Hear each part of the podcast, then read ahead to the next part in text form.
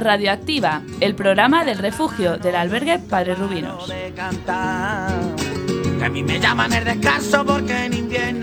Todos los jueves del mes podrás escucharnos de 6 a 7 de la tarde aquí en la emisora Quack FM en la 103.4. También nos puedes seguir en directo desde la página web www.quackfm.org. Soy un bohemio de la vida que yo no tengo nada que ver. Seguimos una semana más aquí en Radioactiva. El frío no nos paralizó las ganas de seguir haciendo radio y seguir compartiendo con todos vosotros y vosotras todas nuestras inquietudes y nuestra ilusión. Hoy hacemos ya 10 programas dentro de esta tercera temporada y en este décimo programa empezaremos como siempre con creaciones de nuestros colaboradores.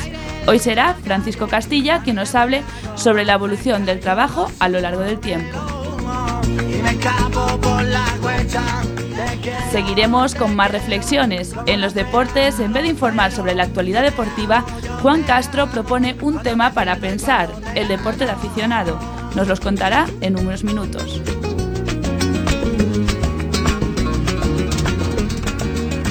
A continuación, en Todos por Igual, retomamos las entrevistas que dan a conocer un poco más a las personas del albergue. Ramón Fernández hará los honores. Tendrá delante a una persona que dedicó media vida a la música profesional. Y avanzaremos con más música, cambiando de estilo. Flamenco Vile ser- será el tema del que nos hablará Miguel Parrilla. Será en espacio musical. Diamante de la noche. Y el aire de la Y Cuca eh, Barreiro vuelve a los escenarios y a los focos, más bien a contarnos los que su- lo que sucede en ellos. En el Luces, Cámara y Acción de hoy comentará la película Drácula de Bram Stoker. Hará un análisis de los que ya nos tiene acostumbrados y acostumbradas. Este programa está realizado por muchas personas del refugio del albergue Padre Rubinos. Algunos nos acompañarán hoy aquí con sus voces y otros nos escuchan desde el refugio. En la parte técnica se encuentra Alba Puente y yo soy Clara de Vega. ¡Empezamos!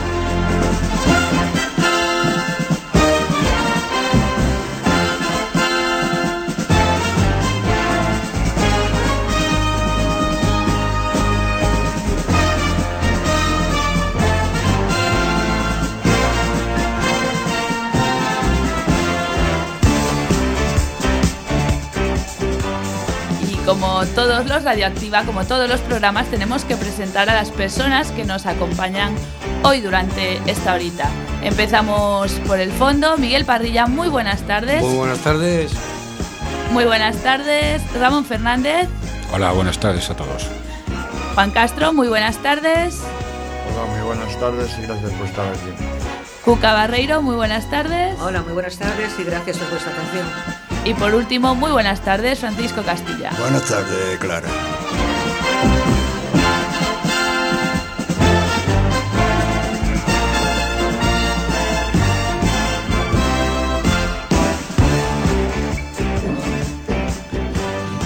Como comentamos al inicio del programa, Francisco Castilla, que se estrenó en el anterior programa como comentarista deportivo, en esta ocasión nos trae una, reflex- una reflexión sobre el trabajo y su evolución a lo largo de los años. Lo escuchamos.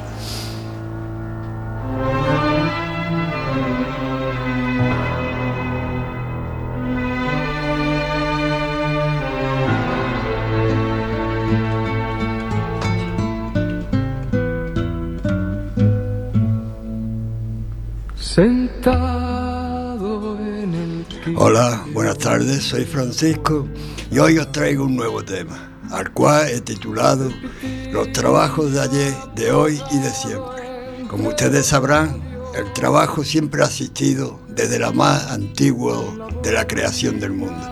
Siempre se ha trabajado para poder ganar ese dinero necesario para comprarse una casa, para poder mantener a la familia y así numerosas cosas. Pero a lo que hoy he venido y quiero contar a ustedes es la diferencia con la que se empieza un trabajo.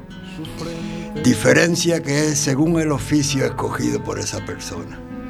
Empiezo diciendo que, por ejemplo, los pescadores que se empieza desde lo más bajo, limpiando la cubierta como han podido ver ustedes en algunas películas, limpiando pescado, tirando las obras. Y así sigo con los peones de la construcción, esos chavalitos que empiezan de joven, carreando los carretillos cargados de escombros, llevando cemento de un lado para otro, suministrándole los ladrillos a los oficiales. Como no, los mineros también. Esos chiquillos que empiezan de joven la mina empujando las vagonetas llenas de carbón para sacarla al exterior, luchando por progresar cada uno en su oficio y subir poco a poco en el escalafón. Como no también esos marineros que luchan desde pequeños para poder llegar a ser buenos pescadores y con un poco de suerte y maínco llegar a ser patrones de barco. Esos mineros que luchan desde el comienzo de su carrera por llegar a ser picadores y, como no, barreneros. Seguimos con oficios actualmente muy variados, que se comienzan ya no desde el terreno de trabajo, no se comienza desde, desde lo más bajo, sino de aulas universitarias, desde ya, desde el comienzo de los colegios y de los institutos. Estoy hablando de oficios como son los pilotos de aeronaves, arquitectos, médicos, abogados y así un numeroso grupo de oficios. Oficio que se empieza estudiando desde una aula y se comienza no desde abajo, sino se comienza desde un despacho. Porque no creo que ustedes hayan visto a muchos médicos barriendo y fregando un quirófano, o algún abogado que barra y haga lo mismo con su despacho. O esos pilotos. No creo que ningún piloto se ponga a servir bebidas o comida a los que llevan en ese vuelo. Estos oficios que se preparan previamente en la universidad con años de estudio se comienzan desde arriba. Como pueden ver, la diferencia de empezar de abajo y de arriba es muy grande es mucha. Yo tuve la suerte, o mala suerte para muchos, de empezar por lo bajo. Empecé en una pequeña empresa de montaje. Eran tres soldadores y yo su ayudante. Me acuerdo que hacía de todo, tenía 15 años. Desde ir a la tienda por los bocadillos para desayuno, barré el taller, recogí la herramienta, todo. Empecé desde lo más bajo y así fui poco a poco subiendo. Primero echando unos puntos, luego echando unos cordones de soldadura hasta poder llegar, o por lo menos quise llegar e intentar ser un buen soldador. Qué diferencia, ¿verdad? Ahora casi todos estudian en, aulas, en universidades, pero siempre habrá trabajo que se empieza como aprendí, peones, ayudante. No me quiero dejar atrás los camareros.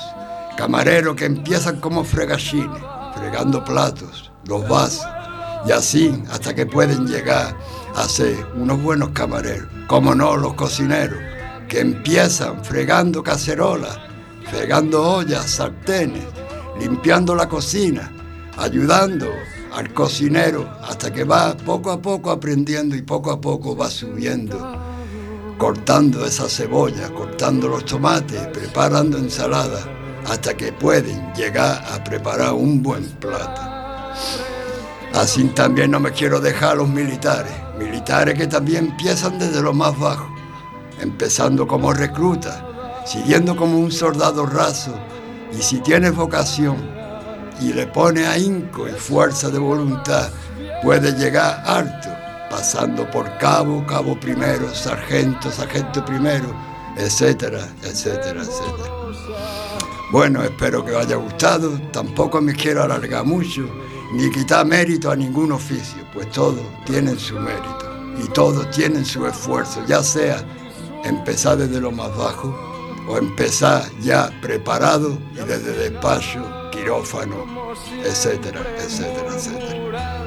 Os dejo, espero que no haya aburrido estos pensamientos que me se ocurrieron, esta reflexión, sabiendo que en la radio el tiempo es oro y no os quiero aburrir más. Esperando que os haya gustado, me despido de todos ustedes. Hasta la próxima, o si Dios quiere, hasta siempre. Gracias por oírme.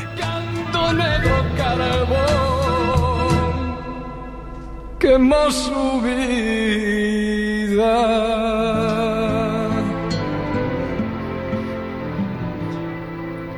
Pues muchísimas gracias Francisco por haber vuelto aquí a las ondas de Radioactivo y poder ofrecernos tu talento esta vez con, con, esta reflexión ¿no? de los trabajos, de los diferentes, el repaso de los diferentes trabajos que hay. Muchísimas gracias y encantados de, de tenerte nuevamente. Gracias a ustedes.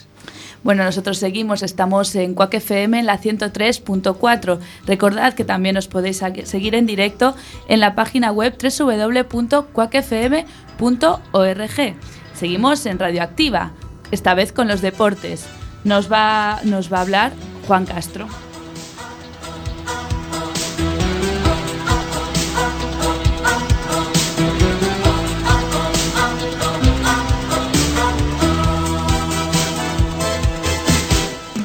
van con el balón en los pies. Pues como comentamos antes también en la cabecera, en el programa de hoy la sección de deportes dará un giro. No solo informará, sino que Juan Castro nos invita a pensar sobre algo tan cotidiano como jugar al fútbol en modo aficionado. Algo tan sencillo e inofensivo a priori, pero ¿qué consecuencias puede acarrear? Nos lo cuenta Juan.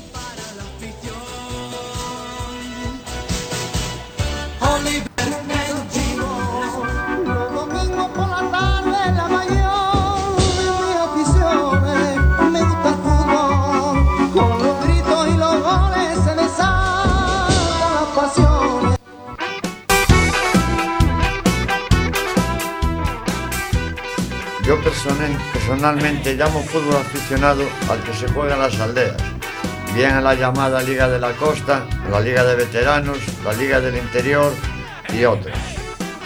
Valoro mucho las personas que juegan por afición, de ahí el nombre de aficionado. Pero más que nada, lo que yo quiero transmitir es lo poco que se valora esta gente, porque aunque están practicando un deporte, no tienen ningún tipo de seguro.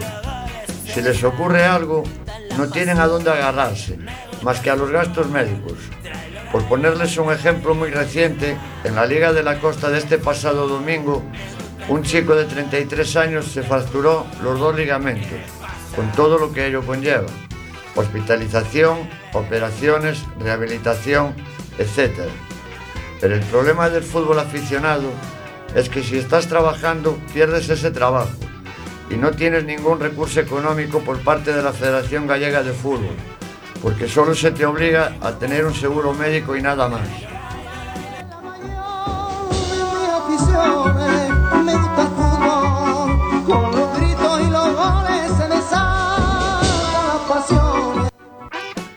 ¿Y qué va a vivir ese jugador que se lesionó por mala suerte si, por ejemplo, su recuperación para hacer una vida normal le lleva unos meses? Si tiene que pagar un alquiler o una hipoteca o los demás gastos cotidianos que cualquier persona puede tener, practique o no deporte aficionado. Aunque estés trabajando, la empresa, como es normal, no se hace cargo de esa baja, porque nada tuvo que ver con su trabajo habitual.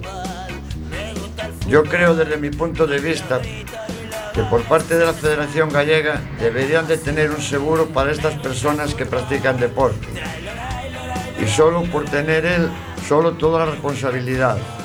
A veces ocurre que el ambiente se caldea y de los insultos se pasa a las amenazas e incluso a las agresiones físicas.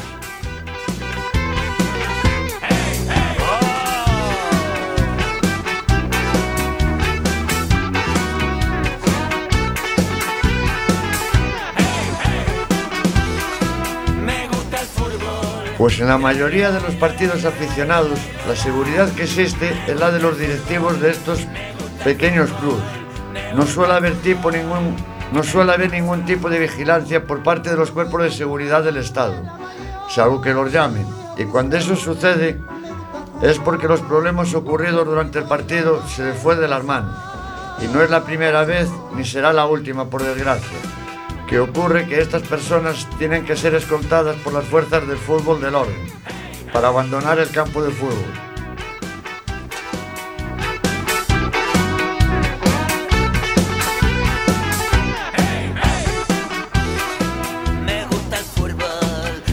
Volviendo al tema del, del chico que se lesionó por jugar al fútbol aficionado, para que en casos como estos tengan al menos unos ingresos que les ayuda a poder seguir su vida cotidiana mientras no se recupera.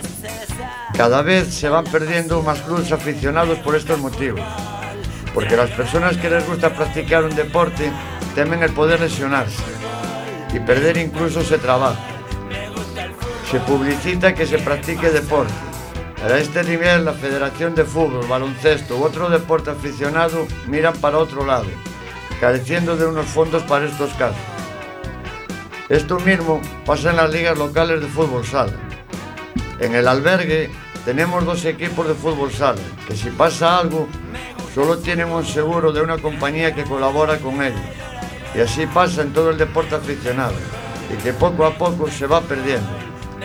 Sería una pena que desaparecieran esa tarde de domingos en la aldea, viendo a los jóvenes del pueblo contra los vecinos de otro pueblo y perder el entretenerse, teniendo en cuenta que no tienen muchas opciones de ocio como en una ciudad.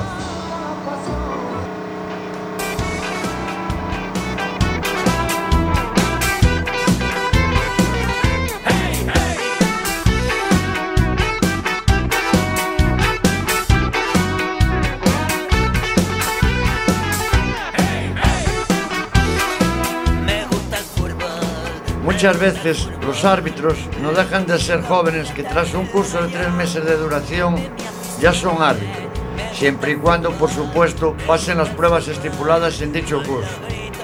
Además, el seguro que tienen por los que les puede pasar no deja de ser el mismo que el de los jugadores, simplemente gastos médicos y nada más.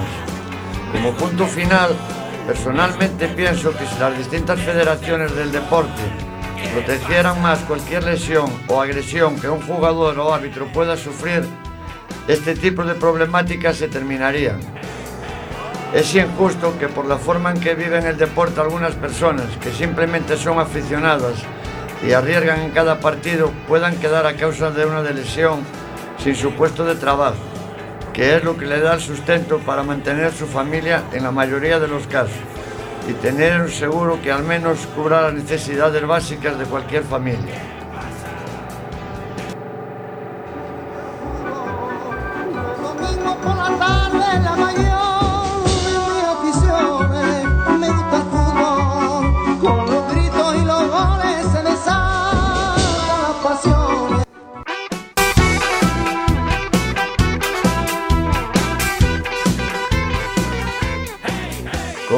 Quiero despedirme simplemente dejando una reflexión de lo que es el deporte aficionado desde mi punto de vista.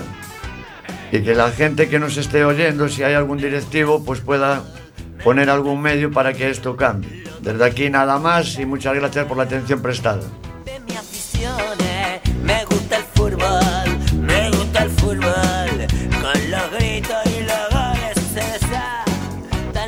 Pues gracias a ti, Juan, por hacernos reflexionar sobre este tema que eh, muchas veces se nos pasa por alto, pero que realmente es algo tan cotidiano.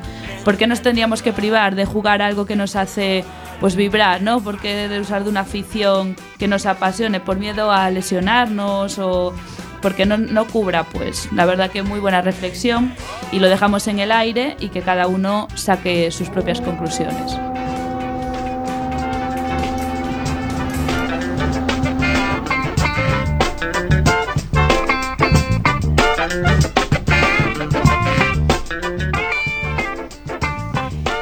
Y continuamos aquí en Radioactiva en la radio del refugio del albergue Padre Rubinos cuando son las 6 y 19 minutos. Estamos en directo en Quack FM en la 103.4. Recordad que también os podéis seguir en directo en la página web www.quackfm.org.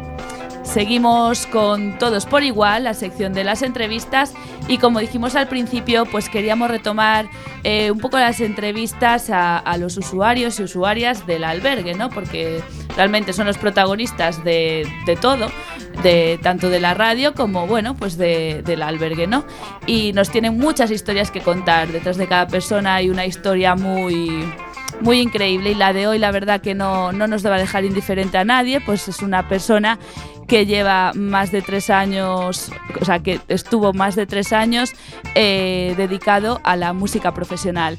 Pero bueno, ya nos lo, nos lo cuenta ahora Ramón Fernández, que le hace la entrevista a Rogelio Paz. Es a continuación.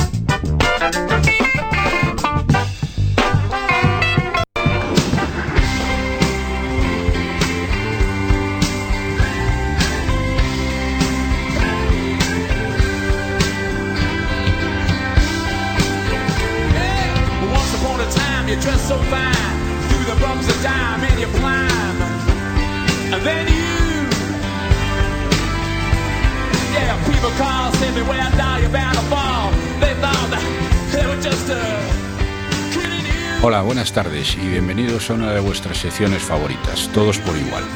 Como decía Clara en el programa de hoy, retomamos las entrevistas a los usuarios y usuarias del albergue. Esta tarde queremos conocer un poco más a una persona que dedicó parte de su vida a la música profesional.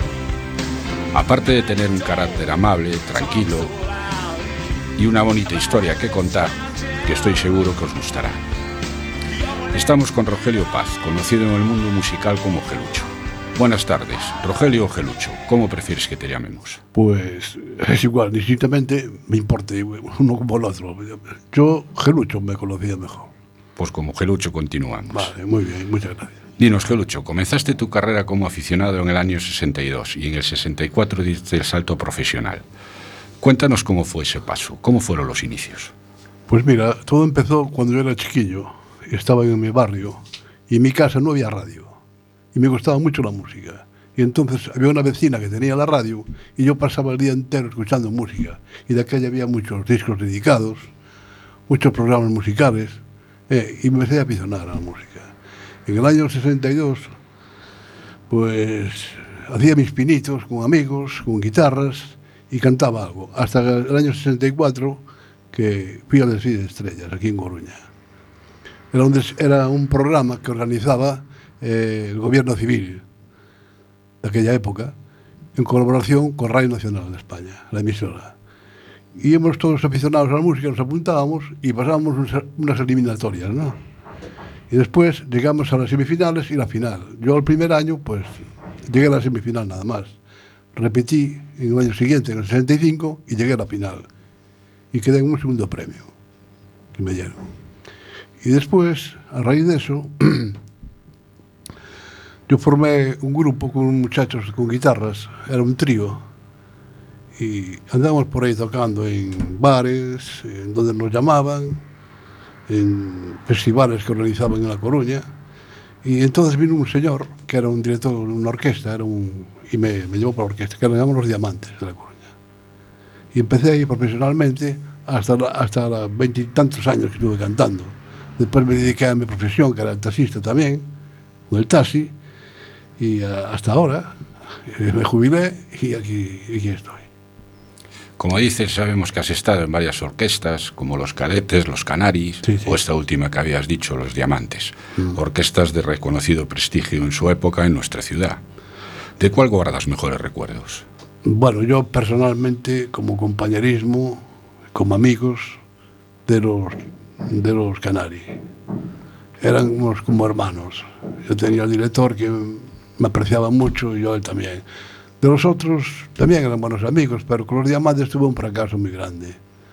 A mí me contrataron para suplir a un cantante que les marchó, que los dejó colgados, eh, y yo los saqué del paso. Y cuando vino ese cantante para Coruña otra vez, lo volvieron a meter a él. Y a mí me hicieron el boicot y tuve que, que marchar de ahí. Eso fue. ¿Qué estilo de música tocabais, Gelucho? Bueno, ya sabes que en unha orquesta hai de todo. Tocas para dobles, música moderna, algún tango, la ranchera, o sea que unha orquesta hai de todo. Ora, mi especialidade pues, es a música romántica, a música de tipo bolero, ¿no? Si, sí, é lo que máis me, me daba a mí. O que máis me gustaba, vamos. Despois había que hacer de todo, porque un repertorio entre muchas canciones. Y como todo buen músico, imaginamos que viajarías con frecuencia. ¿En qué zonas solíais actuar? Pues mira, aquí Galicia, toda. Asturias, el Bierzo y, y nada más. Yo no salí del Bierzo de León, Asturias y, la- y Galicia. Ajá. Galicia, las cuatro provincias, todas. ¿Dónde teníais el público más fiel? Ah, El público más fiel, pues yo creo que el público más fiel que teníamos cuando estaba en los diamantes era en la zona de Ferrol. La zona de Ferrol gustaba mucho el grupo este. Con los diamantes. Sí, gustaba bastante. Actuábamos muchas veces allí, muchas.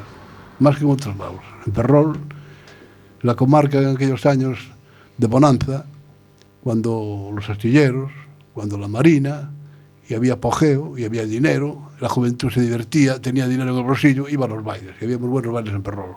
Mejor que aquí, que en Coruña, en aquella época. Y así empezó todo. Dinos, Gelucho, ¿daba para vivir la música o tenías que tener otra profesión? Mm, Bueno, daba para vivir. Depende de qué orquesta fuera. Porque claro, sabes que la orquesta cuanto mejor fuera, más cobraba. Y si cobraba más, cobrabas tú más también. Claro. Porque había que repartir. Pero yo cuando más dinero fue con los diamantes. Cobrábamos de aquella época, en el año 64, por cada actuación de 4 o 5 mil pesetas. Pesetas de aquella, que no las ganaba un obrero al mes. Un obrero cualificado, no ganaba ese dinero al mes. Y ya lo ganábamos en un día. Sí, sí, se hacía dinero, sí. Yo quería hacer una, una preguntilla así que se me acaba de ocurrir, eh, porque sabemos que en Galicia hay mucha tradición de orquestas, ¿no? Y actualmente siguen, sigue habiendo esa, esa tradición, pero sí que evolucionó un poco el concepto de orquesta. Ahora parece que, bueno, si nos mm, ponemos el foco en la panorama o en París de Noya, ¿no? Es, prima más el espectáculo que, que sí las canciones, cómo eran las orquestas de aquella época y, y qué opinas de, de la nueva o de orquestas? Bueno, yo opino que las orquestas antiguas, como los satélites, trovadores uh -huh. y todas esas, eran muy buenas orquestas. Tenían muy buenos profesionales musicalmente hablando. Hoy en día nos venden más un poco de humo. No es que sean malos tocando, pero es que venden por los espectáculos que hacen. La París de Noya y todas esas tienen una coreografía, tienen una presentación de espectáculo. Que una Que puesta en escena muy increíble, ¿no? Que Exactamente, deja- que de aquella no lo había. Ujú. De aquella no teníamos ni casi micrófonos para cantar. Yo me acuerdo cuando cantaban con megófonos, de esos que había de... Sí, sí, sí. No, no, no, es verdad. En aquella época no había los adelantos técnicos que hay hoy en día, pero como músicos había que darles de comer aparte, ¿eh? de verdad. Eran muy buenos profesionales, los músicos antiguos que había antes. Estaban en las bandas, estaban en la banda municipal, estaban en la banda de- de- del ejército, en Ferrol también, en la Marina, en la banda de la Marina, eran muy buenos profesionales. Vale, gracias. De nada. Y Gelucho, a raíz de lo que dice Clara, ¿qué consejo le darías ahora a quien quisiera empezar como cantante o como miembro de una orquesta? Hombre, yo el consejo que le daría es que si tiene profesión, si tiene afición, si le gusta hacer el trabajo ese, porque sea moi constante e que non o decaiga. Que se aplique, que tenga constancia e que todo non sale al primer día, hay que ir machacando. La música es una cosa que hay que ensayarla todos los días. No puedes dejar de decir, va, ya no ensayo más. No, no, hay que machacar en ella. Es muy compleja la música, pero muy bonita. Y traducida al instrumento, mucho más bonita. La ves en partitura. Yo intenté estudiar música pero era un engorro, eso de las corcheas, semicorcheas, las fusas, las semifusas, la redonda, blanca, negra. Esas son las, las notas musicales del pentagrama. Y estudiar todo eso es muy complicado. Ahora, de oído, de oído cantaba muchas veces, y de oído es que mejor se canta, por lo menos para cantar. Muy bien, Gelucho. Dinos ahora un poco cómo fue tu llegada Padre Rubinos y cómo es tu estancia en el albergue. ¿Es lo que esperabas? Sí, bueno, yo del Padre Rubinos voy a decir una cosa. No tengo más que buenas palabras para todos. Conmigo se portaron de maravilla. Yo soy un hombre jubilado. Estoy lejos de la familia. No tengo familia. Se puede decir que no la tengo. Tuve un bache muy grande ahí económico y, y al mismo tiempo, por mala suerte, caí enfermo y me estuve en la residencia una semana ingresado. Tenía que salir de la residencia y no tenía para dónde ir a dormir porque no tenía dinero. Tenía que dormir en la calle. Y gracias al padre Rubinos pude estar allí. Y hoy en día aún estoy allí. Pero no durmiendo. Ahora ya, ya estoy durmiendo fuera en una habitación y tal, pero lo pasé muy mal. Y lo paso mal porque lo primero y fundamental es la familia. Sin la familia no somos nada. Nada. Sin los hijos, sin la familia no somos nada. Pero es que los hijos, si no quieren hacer caso de ti, ¿qué vas a esperar? ¿Qué vas a hacer? Pues no te vas a matar. Habrá que seguir para adelante. Y así empezó todo, ¿sabes? Todo. Muy Y ahora me voy saliendo del paso poco a poco y si me pongo a andar como es debido. Ahora con los setenta y pico de años que tengo, a ver, yo voy con el camino cuesta abajo, no para arriba, para abajo. Bueno, los 70 dicen que son los nuevos 60, así Sí. que sin problema. Sí, a ti te falta mucho para llegar a los 70. Sí. Para, para retomar otra vez el tema musical, dinos una canción que te gustaba cantar. Bueno, yo, canciones que me gustaban cantar, había muchas, un repertorio. Dinos una, una especial. Una, pues mira, a mí un cantante que me gustaba mucho, y me gusta, y me gustará mientras viva, es un cantante mexicano que ya murió, que llamaban Javier Solís. No sé si lo conoce, alguna gente lo conoce. Cantando boleros. Para mí era lo máximo, con la voz que tenía. Y hay una canción de él que es Esclavo y Amo, que es muy bonita. Es muy bonita y tiene muchas bonitas, muchas canciones. Yo que sé, hay muchas canciones que me gustan de él. Lo que pasa es que en el repertorio no las ponían porque no había partituras, había que hacer los arreglos, había que quitarlas del disco y era un problema, nada más. A mí me gusta toda la música, hasta la sinfónica. Yo si tuviera tiempo iba a ver la sinfónica, escucharla. Pero claro, no. Una que hay que pagar y otra que... no ser gratis. Y nada más. Bueno, y ya para despedirnos, vamos a hacerte un pequeño atraco. Nos cantarías Así a pelo. así a pelo, a capela, a pelo, va a ser muy difícil. una pequeña parte de, Sí. de una canción. Bueno, voy a cantar esta de una canción de Javier Solís, precisamente, que llaman Retirada, que es, una, es un bolero muy, Muy bien. Vamos a ver si lo puedo entonar, porque soy aguafónico también del tiempo, tengo la garganta hecha un polvo. No sé, eso que no fumo, pues si voy a fumar.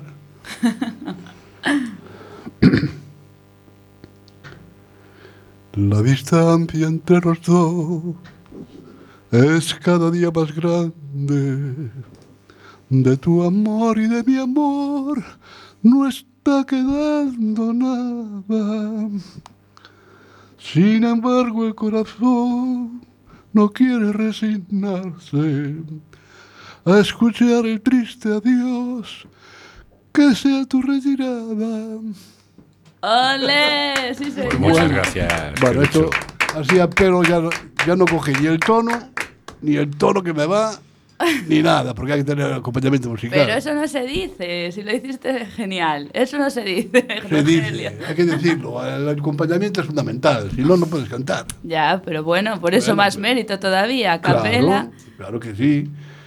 Yo a la música, ya digo, a la música le estoy muy agradecido de todo, por todo, y siempre la carré, siempre, siempre, la música. Bueno, pues muchísimas gracias, Rogelio. Ay, no, quería despedirme sin hacer la pregunta que le hago a todas las personas que pasan por aquí, que, mm, que son del albergue, ya sean usuarios o trabajadores, y es que qué significa para ti el, al- el albergue, ¿Qué- cómo lo puedes definir, con una palabra, con una frase, con algo. Mira, Clara, yo no puedo definirlo no tengo palabras. No tengo palabras suficientes para decir lo que es el albergue. Es una maravilla. Funciona todo de maravilla. Hay gente que dice que ah, no, no, no, no, funciona todo bien, con rectitud, con orden y con, y con amistad, eh, porque hay amistad entre la gente también, no tiene que haber. Yo ya te digo, no, lo veo de maravilla. Es una cosa que le debía de ver en muchos sitios. En muchos, en casi todos. Bueno, Albergues así. Muchas gracias, no nos lo vamos a creer y todo, Roger. No, no, no, es la verdad. Es, es la- es lo que siento de corazón. Lo digo de corazón. No es porque hacer la pelota ni, ni porque quedar bien. No, no, lo digo de corazón. Mucha gente está en la calle, en el albergue. Bueno, pues muchísimas gracias, Rogelio. Con esas palabras nos quedamos, con esa pedazo de actuación improvisada también nos quedamos. Y gracias a ti, Ramón, por haber hecho esta entrevista. Gracias Bueno, a vosotros. Pero gracias a vosotros por atenderme y por soportar esta, esta canción, por favor. Bueno, que va al contrario. Bueno, nosotros seguimos con Espacio Musical y Miguel Parrilla.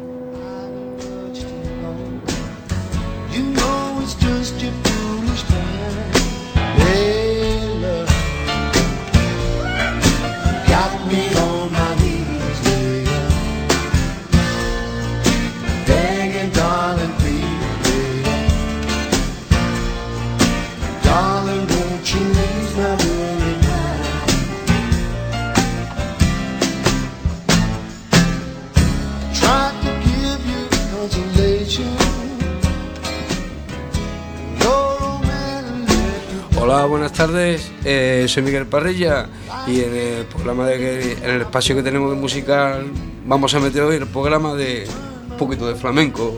Me han comentado, ¿no? Así más o menos. Pero bueno, mira, vamos a hablar un poquito de un grupo que eh, en estos tiempos de la vida, lo que hablan los compañeros aquí, ¿no? Que estamos aquí todos juntos y tal, ¿no? En la época de la vida de una persona pasas por músicos, pasas por varios sistemas de la, eh, o etapas de la vida, ¿no? Y te conviertes, por, puede ser, o esclavo de la noche, o puede ser más o menos, no sé cómo explicarlo ahora mismo, ¿no? Porque te puede quedar, hay veces que en directo te quedas en blanco, no te quedas en blanco. Pero bueno, vamos a dar el comienzo a esto, a este programa que me han ofrecido eh, aquí Clara, la que, que lleva el tema de, de radio, mis compañeros aquí del albergue. Y bueno, hablando de todo y resumiendo, vamos a hablar un poquito de aquí de, y vamos a poner un poquito de alegría, porque para apenas ya tenemos bastante. Vamos a hablar un poquito del flamenco. Eh, vamos a hablar de, de los mártires del compás, que son unos, unos chicos que conocí en Cádiz, ¿no? Eh, y bueno, y me ofrecieron con ellos por tocar un poco de, música y, estuve con ellos. Y, y a lo paso de los tiempos, pues, eh, Chico Caña eh, compuso una música, ¿no? Una- un poquito de flamenco y tal.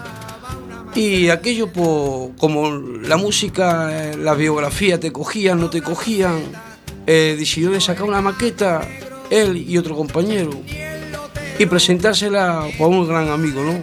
Y ahora vamos a comentar un poquito así sobre él, ¿no?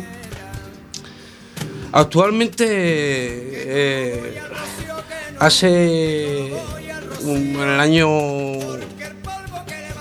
en el año 1957, eh, en 1957 eh, nace, nace Chico Caña, nace Chico Caña y bueno, y, la verdad pues hizo esta- estas sevillanas que estáis escuchando, que son sevillanas Ville. Y bueno, a raíz de ahí eh, vamos a escuchar un poquito lo que son un poquito del flamenco Ville, lo que se tratan de sus sevillanas y, y ahora volveremos volveremos con, con siguiente de las sevillanas Ville.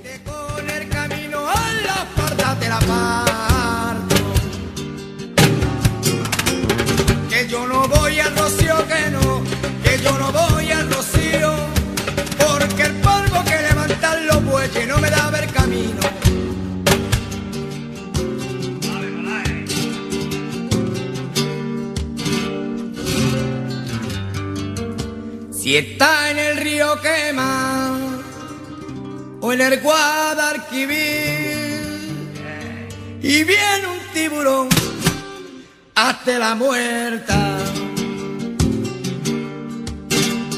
Hasta la muerta, si está en el río Quema o en el Guadalquivir y viene un tiburón. Bueno, eh, seguimos comenzando. Eh, Juan José Ocaña Aguilar más conocido como Chico Caña, nació en 1957, natural de San Roque, una buena tierra, Cádiz, funda, fundada eh, los Mártires del Compás en el año 1992 en manos de Manuel, Soto.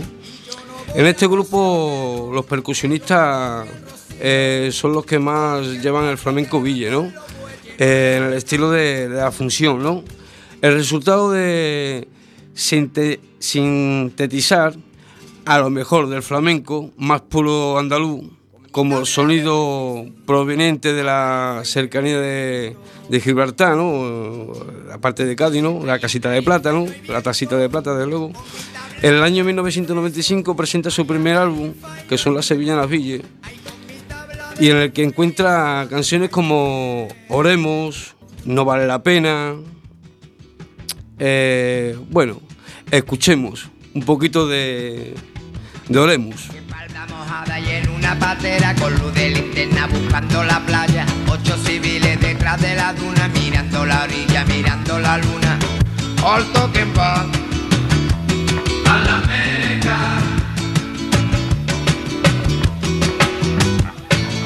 Oremos, que como quiere corremos si no comemos. Oh.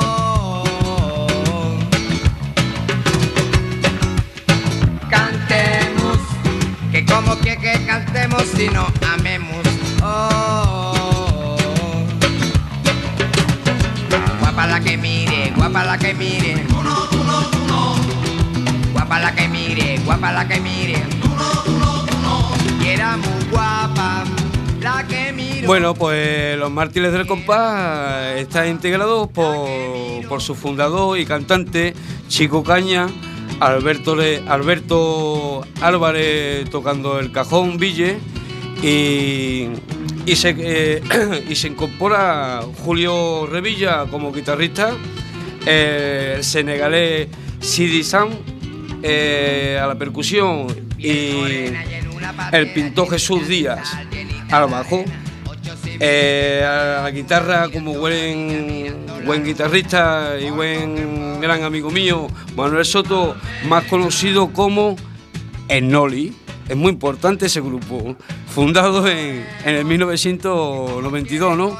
Estuvo en el escenario hasta eh, el año 2007 tras una gira eh, pues, por España, Estados Unidos, ¿no? Los mártires del compás fueron muy sonados y, y eh, diversamente por diferencia de criterios a la hora de relacionarse ante la separación dejaron temas como Échale, Échale, eh, lo podíamos escuchar.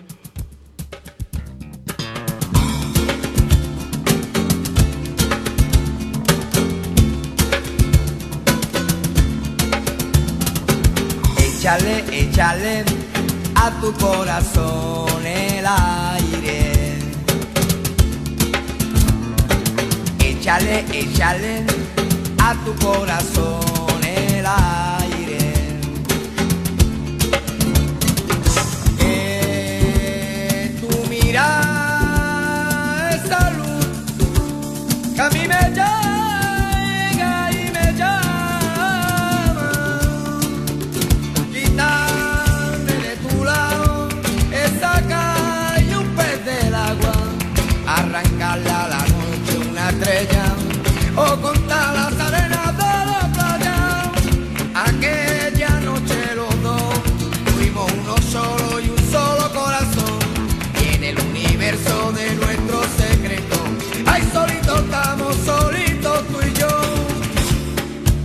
Échale y échale y a tu corazón el aire. Bueno, pues escuchándole, escuchando Échale, Échale, una vez disuelto el grupo, Chico Caña comienza su carrera en solitario.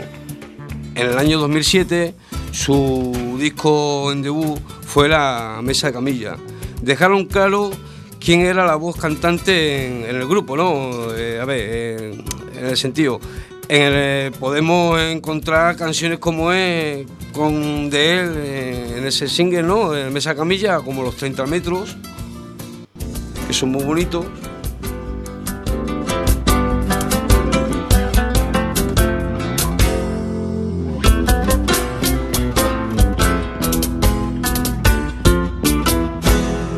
Con, con los 30 metros que tiene el piso. Voy a tener que ponerte yo de velcro. Pa' cuando tú vengas a quererme, no nos moleste. Ni el perro, ni el gato, ni la maceta de los helechos. 30 metros pa' quererte, 30 metros pa' perderte y otros 30 para empezar de nuevo. Porque una casa no son cuatro paredes. Bueno, pues en el 2004 eh, Chico Caña saca su segundo disco eh, llamado De Piedra, con las canciones como, eh, como Pendrive o De Calle. Eh, es un fenómeno y padre del flamenco Ville. No se puede, vamos, no se puede. Otro como él no hay. No hay, no hay. No sé, vamos. Su carrera comenzó en solitario, su música y su letra son inconfundibles, vamos. Y con este tema, su segundo disco, ahí lo lleváis. Prendáis.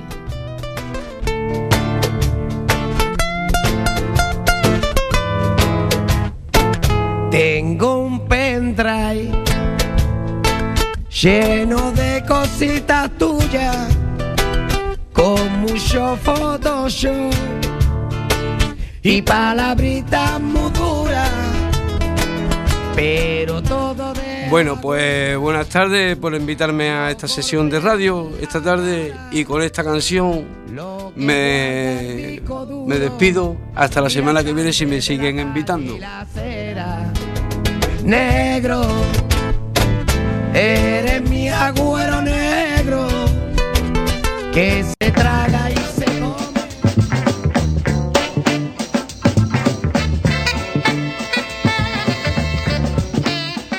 Pues gracias Miguel por este gran debut, los nervios ahí a flor de piel, ¿eh? Nada, muy bien. Eh, estamos aquí en Radioactiva, recordad el programa del refugio del albergue para Rubinos cuando son las 6 y 47 minutos en directo en Cuac FM, la 103.4. En el programa de hoy hubo un imprevisto eh, con lo cual tuvimos que eliminar la sección de ruta. Por eso terminamos con En Luces, Cámara y Acción con Cuca Barreiro que nos va a hablar o hacer un análisis sobre la película Drácula de Bram Stoker. La escuchamos.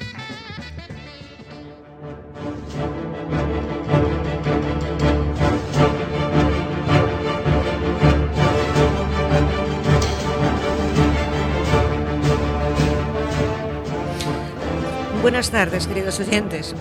Gracias de nuevo por vuestra fidelidad, que es el motor que guía nuestros esfuerzos para ir mejorando día a día y no defraudaros. Os habla Cuca Barreiro. Hoy, en Luces, Cámara y Acción, quiero hablaros de la que para mí es una de las más bellas historias de amor llevadas al celuloide. Quiero hablar de Drácula, de Francis Ford Coppola. No, de verdad que aún no he perdido la cabeza, aunque lo puede parecer. Drácula, amor, parecen términos incompatibles, pero por favor, tened un poco de paciencia y os ruego que me dejéis dar mi humilde opinión y deciros el por qué la considero una hermosa historia de amor.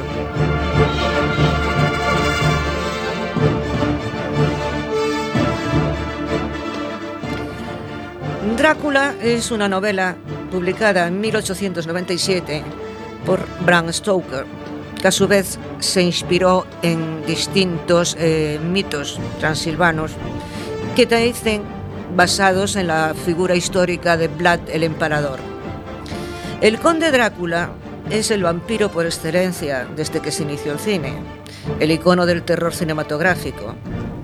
Hay versiones y versiones del mito, Tenemos Dráculas terroríficos y sanguinarios, Dráculas en tono de parodia, Dráculas de distintos orígenes étnicos, pero más o menos todos están basados en el relato del señor Stoker. Grandes actores lo han interpretado, como por ejemplo Bela Lugosi, de quien se dice que llegó a tomarse tan en serio su papel que terminó durmiendo en un ataúd, o Sir Christopher Lee, el conde más elegante, podríamos decir, de los Dráculas cinematográficos. Incluso en el cine español tenemos a nuestro conde, encarnado por Paul Nachi, un actor muy desconocido pero de culto en el circuito de los admiradores del género.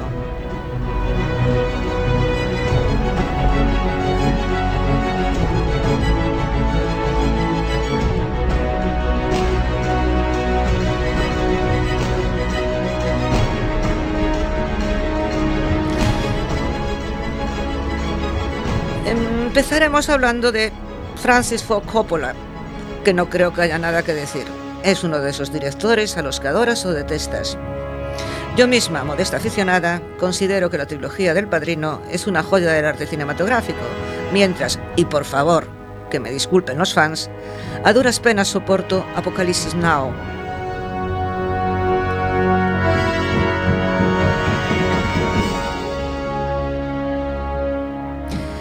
Coppola dirigió su versión de Drácula en 1992.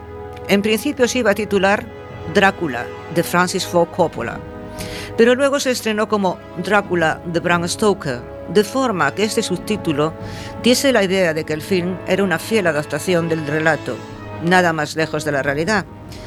Los puristas pusieron el grito en el cielo, pero el resultado fue magnífico.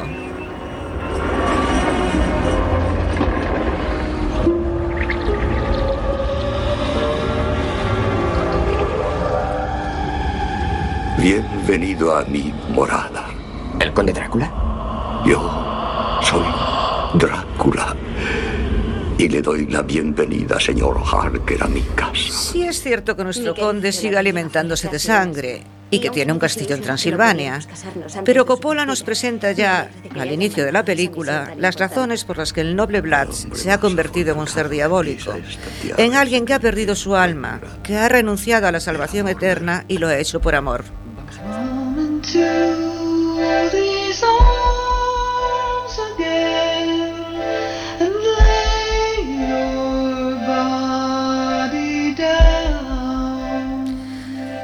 Drácula no era más cruel que cualquier otro señor de la guerra de la época. Era un guerrero, un noble, pero también un hombre enamorado. Así que cuando su amada Elisabetta se suicida al ser erróneamente informada de la muerte de su amado, y la iglesia, que él tanto había defendido y por la que había luchado, rechaza darle santa sepultura por ser una suicida, el conde se vuelve loco de dolor, reniega de Dios, de su fe, se convierte en un ser condenado a vagar por toda la eternidad, siempre buscando la redención en el amor. No le importa la salvación eterna, no le importa hacer el mal. Dios lo ha traicionado, por lo tanto, nada le debe. Y ahí es donde reside la esencia de la historia. El director consigue transformar una historia de sangre y muerte en una historia de amor eterno. El vampiro es humanizado. Lo vemos persiguiendo a su amor, pero cuando lo encuentra reencarnado en Mina Hacker, aunque desea seguir con ella por toda la eternidad, tiene dudas. No se atreve a dar el paso definitivo y convertirla en vampiro. Dejamos de ver al monstruo y vemos al hombre, al hombre atormentado por la pérdida de su amor, al hombre que era cariño, al hombre que necesita ser amado como cualquiera de nosotros.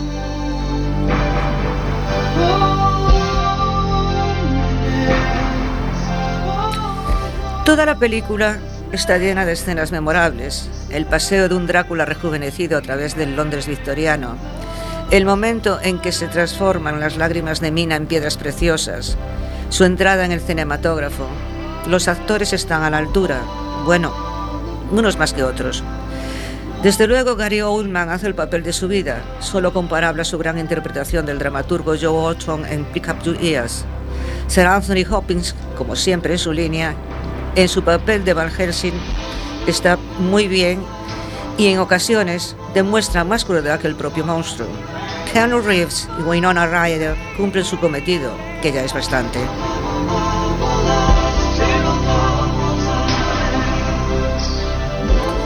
La música de Killer es realmente espléndida, la puesta en escena soberbia. En fin, lo que he dicho. Nunca una historia de amor se representó con tanto acierto, porque es fácil hacer un love story, pero conseguir que veamos a Drácula como víctima y no verdugo solo lo puede hacer un grande. Una bella historia de amor. Solo alguien verdaderamente enamorado está dispuesto a perderlo todo por el ser amado. Y eso hace nuestro conde. Como él mismo dice, cruza océanos de tiempo para buscar a su amor, para encontrar a su amada, y cuando por fin la encuentra, también encuentra su redención, la redención que da el verdadero amor. Muchas, Muchas gracias por vuestra atención y por favor, disculpad los fallos de esta emborrona cuartillas que agradece la posibilidad de poder expresar sus humildes opiniones en un medio tan maravilloso como la radio.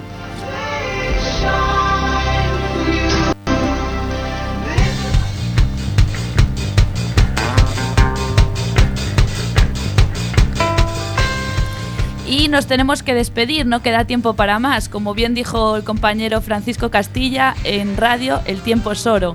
Seguid conectados aquí en Quack FM en la 103.4 o en la página web www.quackfm.org.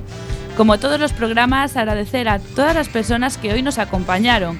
Francisco Castilla, Juan Castro, Ramón Fernández, Miguel Parrilla y Cuca Barreiro. Y por supuesto, dar las gracias por el trabajo de todos los que participan cada semana en este gran proyecto desde el albergue. Recordad que ahora Radioactiva es semanal.